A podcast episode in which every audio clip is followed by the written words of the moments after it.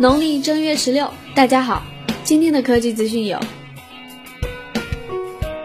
一加内部工作人员透露，一加手机二代机型将采用金属机身，而售价也可能会增加到三百美元以上。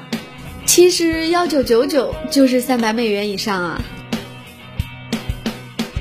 华为 P 八的真机照曝光，P 八将采用双镜面玻璃和陶瓷边框一体机身设计，厚度为六毫米。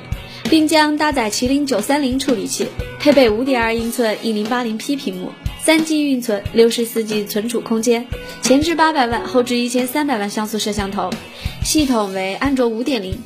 小编预计起售价可能是二九九九，而潘九堂在微博上透露，P 八可能有六点八寸的 Max 版本。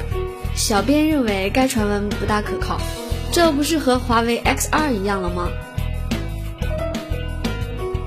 昨天有网友发现京东出现的努比亚 Z9 于四月开卖的预告，Z9 将继承双玻璃加金属边框的设计语言，搭载骁龙八幺零处理器，四 G 运存，拍照性能会有升级。国外媒体 BGR 给出了华为 Watch 的售价一千美元，且不在国内发售。雷军昨天表示，小米不会进军房地产业，将专注手机行业，预计十年超过苹果手机。